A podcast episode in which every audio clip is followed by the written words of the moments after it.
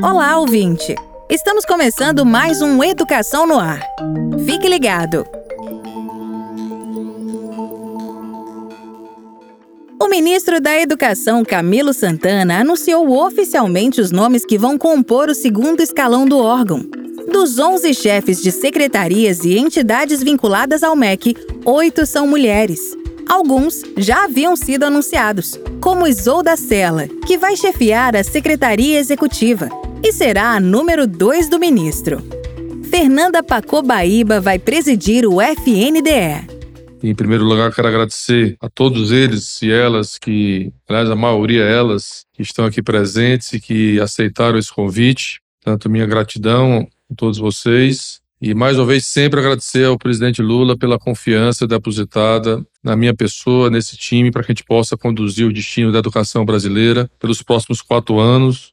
Um desafio enorme de reconstrução, de retomada de várias políticas públicas na área da educação que foram desmontadas, mas avançar quem ficará à frente da Secretaria de Educação Básica será a ex-secretária de Educação de Manaus, Kátia Schweikart. A Secretaria de Educação Superior será chefiada por Denise de Carvalho. Na Secretaria de Revisão e Supervisão do Ensino Superior, quem assume é Helena Sampaio. O professor e engenheiro Getúlio Marques será o secretário de Educação Profissional e Tecnológica, a secretária de Educação Continuada, Alfabetização de Jovens e Adultos, Diversidade e Inclusão, que passou por uma reestruturação, terá a doutora Zara Figueiredo no comando. Maurício Holanda será o secretário de Articulação com Sistemas de Ensino, Mercedes Bustamante será a nova presidente da CAPES e Márcia Ângela ocupará a presidência da Fundação Joaquim Nabuco.